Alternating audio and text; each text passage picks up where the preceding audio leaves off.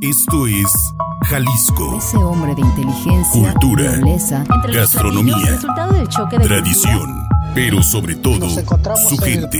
Jalisco en la hora nacional. 30 minutos dedicados a nuestro estado. Estos son los sonidos que genera. Iniciamos. Muy buenas noches. Gracias a la red de radiodifusoras por la cual es posible que usted nos escuche en su estación de radio favorita. A nombre de mis compañeros, Begoña Lomelí le saluda y como cada domingo le doy la bienvenida a Jalisco en la hora nacional. Los sonidos de nuestro estado. Edgar Allan Poe decía, para mí la poesía no ha sido un propósito, sino una pasión. Y es que hoy tenemos una charla con el poeta jalisciense Luis Vicente de Aguinaga, quien nació el 6 de octubre de 1971 y en diciembre del 2021 ganó el Premio Nacional de Poesía Ramón López Velarde. Jalisco y su gente.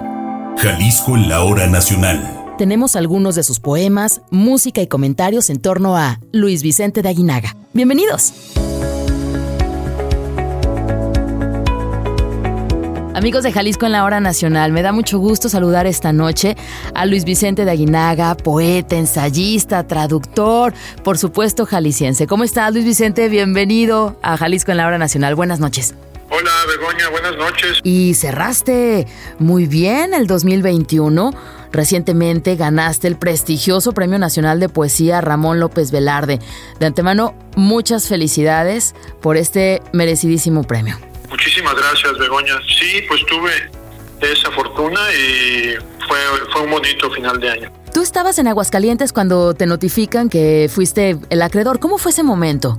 Fíjate que muy, muy ligado a López Velarde desde tres diferentes eh, ángulos, porque yo estaba en Aguascalientes presentando un libro que escribí entre 2020 y 2021, más o menos, a propósito de López Velarde. Eh, quizás, quizá empecé en 2019, pero digamos la parte sólida del libro la escribí en 2021, habiendo empezado un poquito a darle forma de- desde 2020. Y era ya desde el principio la idea de hacer un libro sobre López Velarde para este año 2021. Y aquí me refiero a un libro de ensayos, eh, de investigación y de crítica y de aspectos literarios sobre López Velarde. Ujú. Y este se publicó en Aguascalientes. Entonces yo estaba en Aguascalientes presentando ese libro en la, en la Feria del Libro de Aguascalientes. Y a la mañana siguiente de la presentación tenía que participar en una mesa del sobre López Velarde que organizó el Colegio de San Luis. Entonces me quedé en Aguascalientes para hacer desde, desde ahí la conexión de- a este coloquio. Y mientras estaba eh, oyendo la, la ponencia de un colega, recibí la llamada. Pues ya ves estas llamadas que de pronto no sabes si debes contestar, si no debes contestar. y además pues yo estaba trabajando en ese momento, pero dije, bueno, voy a contestar. Y, y resulta que me daban la noticia del premio de poesía López Velarde. Entonces, digamos que yo estaba en Aguascalientes como ensayista, como profesor, hablando de López Velarde, y esa mañana me anuncian que, que gané un premio como poeta que tiene el nombre de López Velarde. Entonces, para mí era, pues era como una constelación maravillosa que tenía completamente la forma de López Velarde. Ujú. Y aparte, bueno, este año 2021 que se conmemoró el centenario de la muerte de López Velarde, justamente. Exactamente, López Velarde murió el 19 de junio de 1921 y entonces este año, cumpliéndose 100, pues hubo muchas actividades a propósito de, de la obra de López Velarde y además otro dato importante es que en 1921 se publicó La Suave Patria, que Mm. es, es probablemente el poema más famoso de López Velarde y entonces era otro motivo de celebración, digamos, de conmemoración, de, de recuerdo de López Velarde, ligado, por supuesto, a, a- a este centenario de la Suave Patria. Entonces, pues hubo, hubo conferencias, mesas redondas, charlas, algunas publicaciones a lo largo del año con motivo de López Velarde. Triple significado, cercanía para, para ti con todas estas situaciones alrededor y tú de López Velarde. Exactamente, para mí se, completó como un, un triangulito, ¿no? Muy, muy, muy bien equilibrado. Muy buenas noches, saludo a quienes escuchan este espacio de Jalisco en la obra nacional. Soy Carlos Ulises Mata de la Universidad de Guanajuato. Agradezco la invitación a hablar de la obra de la contribución eh, literaria de Luis Vicente de Aguinaga, Tapatío, quien como saben el pasado mes de noviembre recibió el Premio Nacional de Poesía Ramón López Velarde, que es importante decirlo que viene a sumarse a otros tres reconocimientos de carácter nacional que Luis Vicente ha recibido en años anteriores, el Premio Nacional de Poesía Efraín Huerta en 2003, el Premio Aguascalientes de Poesía, el más prestigiado del país en 2004, y en 2019, recordemos también la Medalla al Mérito Poético en las Lenguas de América, otorgado en Chihuahua. Menciono estos premios para indicar que con toda claridad me parece que revelan la amplitud del reconocimiento que la obra poética de Luis Vicente ha tenido a través de los años. Y sin embargo, la traigo a cuento para señalar un hecho que me parece muy importante. Y es que el proyecto literario de Luis Vicente de Aguinaga, quiero decir, su proyecto de estudio y de conocimiento de la tradición, su proyecto de observación del mundo e incluso su proyecto de esclarecimiento de sí mismo, es una búsqueda que se realiza no solamente desde la poesía, sino desde lo que podríamos llamar eh, tres formas distintas y distintivas de vinculación con la literatura. La primera de esas formas, por ser la más antigua, es ciertamente la de la poesía, que Luis comenzó a explorar, eh, si no me equivoco, alrededor de los 16 años. La segunda vía expresiva y de indagación es claramente la del ensayo académico y literario, en la que también ha sido premiado Luis Vicente y en la que no olvidemos que ha escrito más de 10 libros. Y al fin, eh, el tercer eh, capítulo, la tercera vía, es la de su actividad como profesor de literatura en la Universidad de Guadalajara. En el caso de Luis Vicente, me parece no solo oportuno, sino de hecho indispensable señalar el entrelazamiento que estas tres actividades tienen en eso que llamé o en lo que llamo su proyecto expresivo y en pocas palabras también en su vida. Digo que es necesario hacerlo porque si bien podrían evocarse otros ejemplos de poetas que también escriben ensayos o dan clases, creo yo que el de Luis Vicente es un caso particular en que estas tres actividades establecen entre sí una relación de interdependencia, o mejor dicho, de fecundación recíproca, de mutuo enriquecimiento, con un efecto, diría yo, muy singular y sobre todo muy benéfico para quienes lo leemos o, también para sus alumnos, un efecto que es el de poder acercarnos en sus libros y en sus cursos universitarios a una experiencia literaria en donde la, facultad analítica del ensayo convive de manera muy natural con la capacidad de observación de la naturaleza y de sí mismo más propias de la poesía y por supuesto convive también, sin exclusión, con la exigencia sintética y de claridad que son propias de una clase o de una conferencia bien impartida. Pero bueno, al fin, eh, si me preguntaran, ¿y cómo son los poemas de Luis Vicente de Aguinaga? Diría de entrada que es imposible decirlo en pocas palabras. Es imposible decirlo en el caso de Luis y en el caso de cualquier poeta importante. Pero si me viera obligado a la síntesis, diría, diré ahora, que los de Luis son poemas que se reconocen en tradiciones heterogéneas pero no dispersas. Son poemas en que se dialoga lo mismo con los libros de la Biblia, con la pintura, con la poesía del rock, por ejemplo, con la música clásica, incluso con eso que erróneamente se llama la cultura popular, en la que caben cosas tan importantes, eh, lo digo aunque sea de forma personal, como el fútbol y los cuentos infantiles. Pero son también poemas en que naturalmente se dialoga con otros poemas, con poemas de Saint-Denis Garneau, a quien eh, Luis Vicente ha traducido, con poemas de Vallejo, de David Huerta, de López Velarde, de Jacques Dupin, de Marcel Chauve, aunque es un narrador, indiscutiblemente es también un poeta. Poemas, pues, los de Luis Vicente, que establecen con quien los lee una conversación tan inteligente como sensible, que recompensan a quien les entrega unos minutos de su vida. Y decir esto me parece que es, no es poca cosa y es un elogio que pocos poemas llegan a merecer.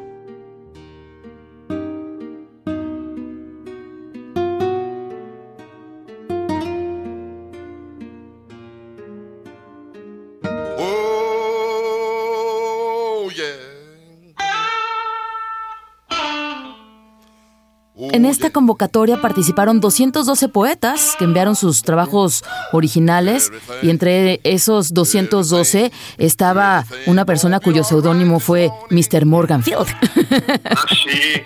Sí, fíjate, ese seudónimo es por el, por el apellido de Muddy Waters en la vida real. Muddy Waters, el, el gran bluesman, se llamaba McKinley Morganfield.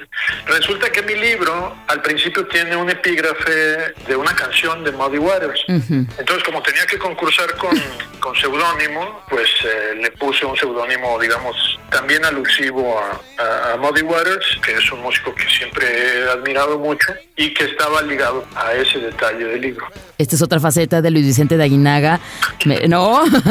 Eh, que, le, que le encanta la música, el rock, el blues. Sí, fíjate, tengo ese lado de mucho interés y de, pues, de, tratar de poner el máximo de atención posible eh, en la música, sobre todo en la canción, ¿no? Me interesa mucho, el, digamos, el, el, objeto, la cosa que llamamos canción, me, me, parece sumamente interesante y bueno, pues sí, ando, ando un poco en esas, en esas coordenadas.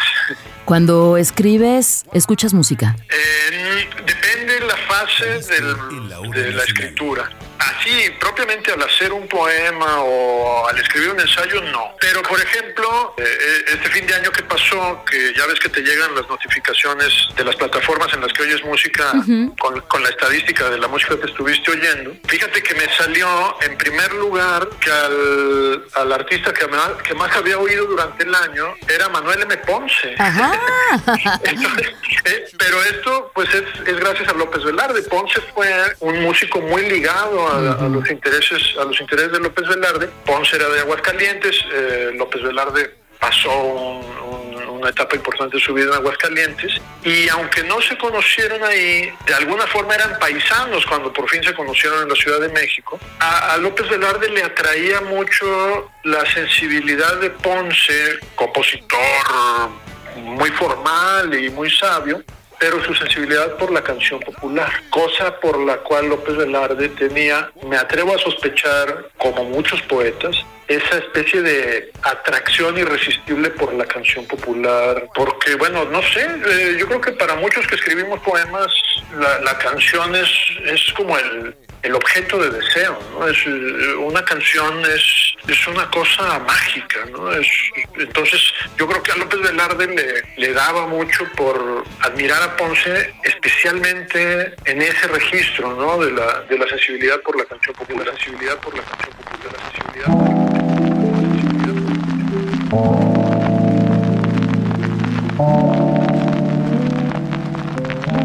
El sol traste de bordes oxidados, gira, si la mañana está de humor, a 78 revoluciones por minuto.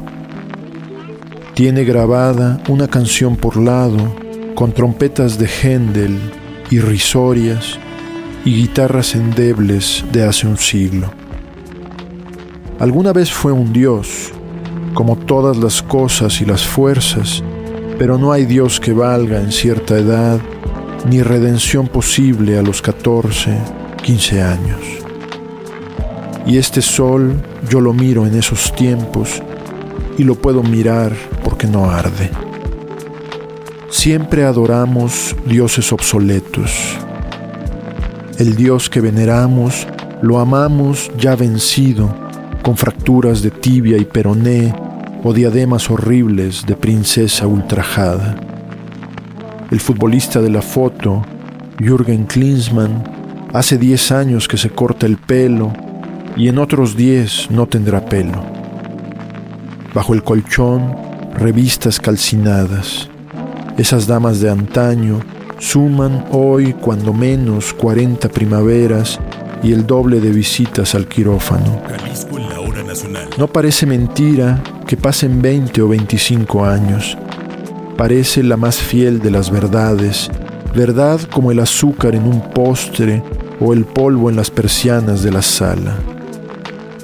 Con estas moralejas hay fábulas por miles, por milenios, más azúcar, más polvo, más años y mayor la urgencia de cantarlo sin dicha y con falsete, mejor, de ser posible, con traje azul marino y versos escandidos con metrónomo el que suscribe, triste de reír sin más alternativa, se declara insoluble por 24 pulsaciones como mínimo, por lo que duren estos folios, lado A, lado B, de vejez achacosa y prematura, sin otro fin que ahorrar lo suficiente y reponer el gajo que faltaba en la epopeya, la oratoria patriótica y demás aficiones del héroe jubilado. Siempre amamos, lo dicho, al Dios cuando se aleja.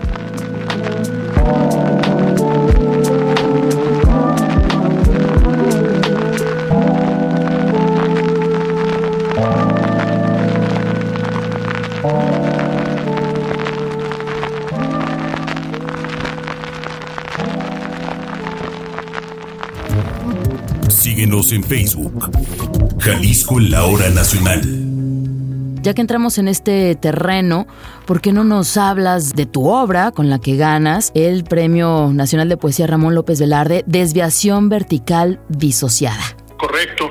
Pues fíjate, el título, yo de, alguna forma admito que el título es un poquito extravagante.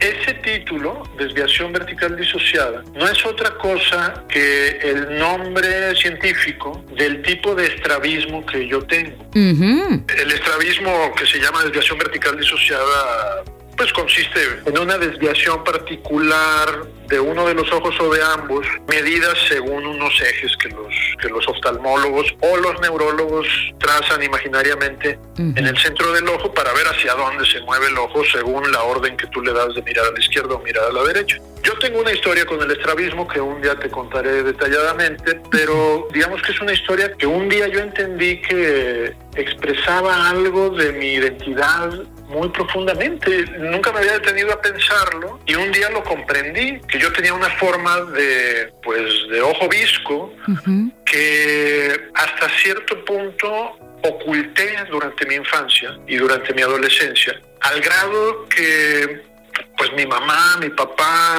los adultos que me cuidaban, no se dieron cuenta de que yo era estrábico. Lo oculté de alguna forma, ¿no? También es porque yo me daba cuenta, pero en cierto modo me, avergonzaba ser visco, ¿no? Y entonces, con esto quiero decir que no era un estrabismo muy aparatoso, muy, muy notorio, pero del que yo me daba cuenta, eso sí, ¿no? Y con los años, pues se ha ido agravando con la desgracia añadida de que ahora siendo adulto pues ya no lo puedo corregir, ya, ya pasó la edad en que hubiera podido. Entonces, de alguna forma me vino un poema, que es el que da título al libro, a propósito de esta experiencia, pues del, del desamparo en la niñez, ¿no? Que, que, tú estás viviendo algo, pues eh, quién sabe por qué razones escoges esconderlo y escondiéndolo, pues ya nadie puede acompañarte, ya nadie puede, si necesitas ayuda, ayudarte, o si se necesita celebrar contigo, celebrarlo, porque lo escondiste, ¿no? Entonces llega un momento en que por alguna razón se te aparecen estas imágenes de la infancia y dices, qué extraño que yo haya elegido esconderlo y más extraño todavía que haya podido esconder algo así.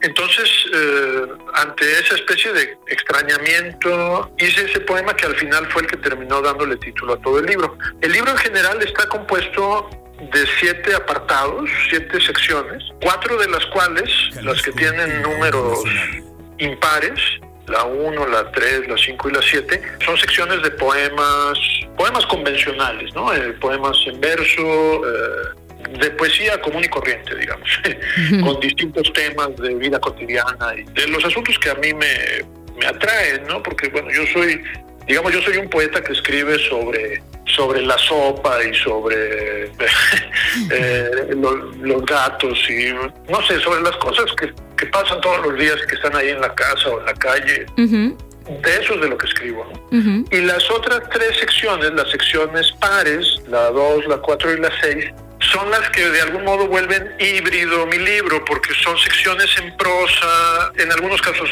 de aforismos, en algunos casos de apuntes, un poco de pasajes de diario personal. Incluso hay una sección de poemas en prosa que son descripciones, casi diría yo, anatómicas de parte de, de partes de mi cuerpo. En conjunto es como un libro muy, pues casi te voy a decir que muy egocéntrico. Es un libro muy sobre mí, Es un libro muy, pues que se refiere a, a, mis hijos, a mi relación con mi pareja, un poco como a la vida de todos los días, quizá vista bajo este velo de la sorpresa o del extrañamiento.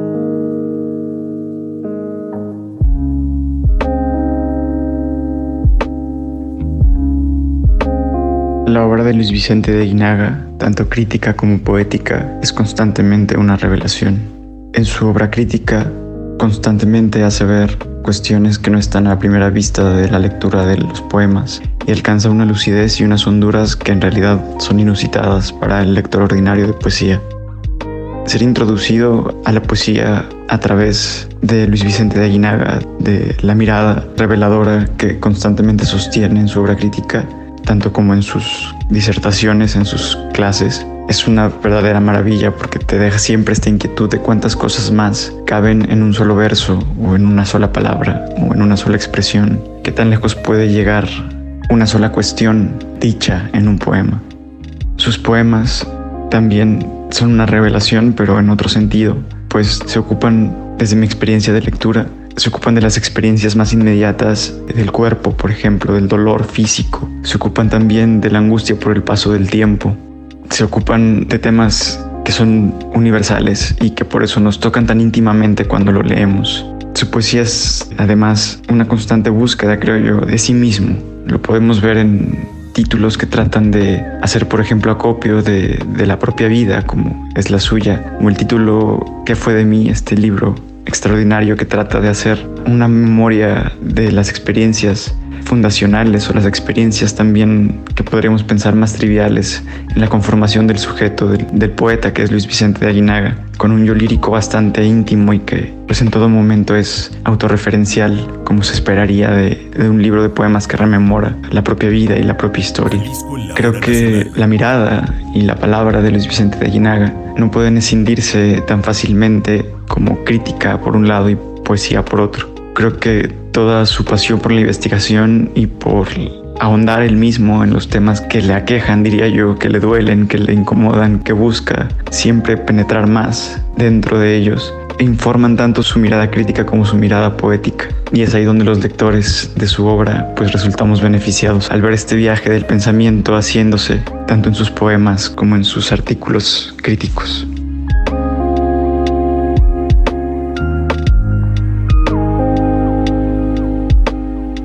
Para Jalisco en la hora nacional, Luis Jorge Aguilera.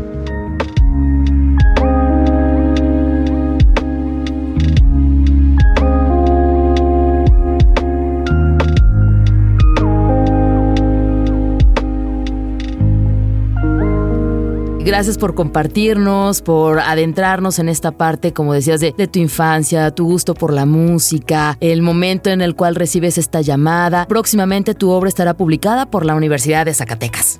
Así es, así es. En el transcurso del año estará publicándose el libro y pues me hará muy feliz por ahí llevarte un ejemplar y cacarear un poco este nuevo libro cuando esté publicado. Muchas gracias Luis Vicente. Pues la puerta está abierta, esta es tu casa. Em, me gustaría, si quieres, enviar un mensaje a los radioescuchas de Jalisco en la hora nacional. ¿Cómo quieres cerrar esta charla? Bueno, deseándoles a todos lo mejor para este año que comienza, con calidez y con un poco de la cercanía humana que a veces nos viene faltando en nuestro estado, en nuestro país, en nuestro mundo. Ojalá que sea un año muy bueno para todos. Luis Vicente, hay personas que tienen inquietud por escribir, pero dicen, no sé ni por dónde empezar, o he escrito algo, pero no me gusta, no estoy satisfecho, tengo muchas ideas en la cabeza, pero me da miedo el papel, ¿no? enfrentarme al papel. ¿Qué le dirías a estas personas, a estos entusiastas, hombres y mujeres, chicos, chicas, que tienen esta inquietud por escribir? Sí, entiendo bien la pregunta. A la gente que quiere escribir, yo le aconsejaría que se acompañe, que, que sea capaz de acompañar a otro que escribe, a otra que escribe, a alguien más que lo haga. El acompañamiento supone, por un lado, estar ahí para otro como lector, como crítico, como consejero, y al mismo tiempo que esa otra persona esté para uno. Yo creo que acompañarse no es mala idea, a veces eh, los talleres literarios orillan a la gente a acompañarse de muchos y resulta que en el taller literario hay 8, hay 10, hay 12 personas y puede no ser muy fácil atreverse a revelar lo que uno escribe, lo que uno quiere hacer. Pero yo creo que si, si reducimos ese acompañamiento a una relación entre dos personas, los resultados pueden ser más satisfactorios. Y creo también que acompañarse sirve para dar el paso adelante y superar un poco esa timidez que uno lógicamente tiene, no solo cuando uno empieza, sino toda su vida con lo que escribe. Entonces creo que, que si alguien me pidiera un consejo le daría ese. Acompáñate, sé compañía de alguien y deja que otra persona lo sea para ti. Luis Vicente, muchas gracias por tu tiempo, gracias por esta charla tan, tan amena, acercarnos más a ti, pues siempre bienvenido a Jalisco en la Hora Nacional. Muchísimas gracias, Begoña. Te mando un abrazo y te agradezco mucho la charla. Escucharon ustedes a Luis Vicente de Aguinaga, quien el año 2021 recibe el Premio Nacional de Poesía Ramón López Velarde.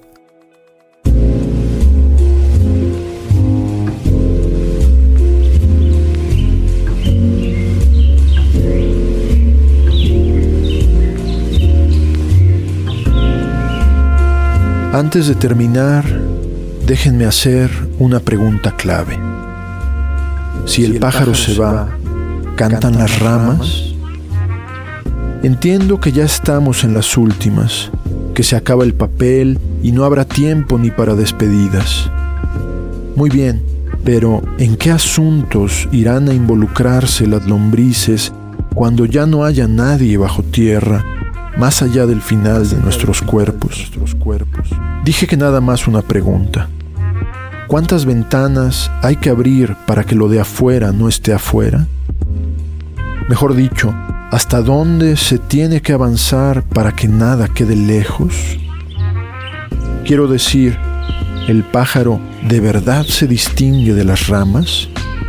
¿De verdad serían, sin tierra, lombrices las lombrices y el cuerpo sin final, el cuerpo?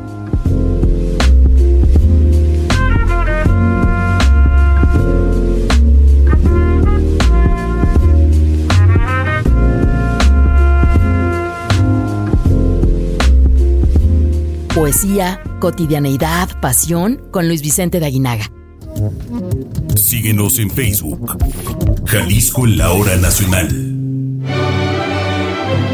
Begoña Lomelí y mis compañeros agradecemos su escucha esta noche en Jalisco en la Hora Nacional. Seguimos en pandemia por la COVID-19 con la variante Omicron. Por favor, cuídese mucho. Use cubrebocas, siga las medidas sanitarias y si hay vacuna para usted, vacúnese. El próximo domingo tenemos una cita, aquí, a las 10.30 de la noche en Jalisco en la Hora Nacional. Descanse. Producción, Begoña Lomelí y Raúl Peguero. Realización, Marco Barajas. Sistema Jalisciense de Radio y Televisión. 2022.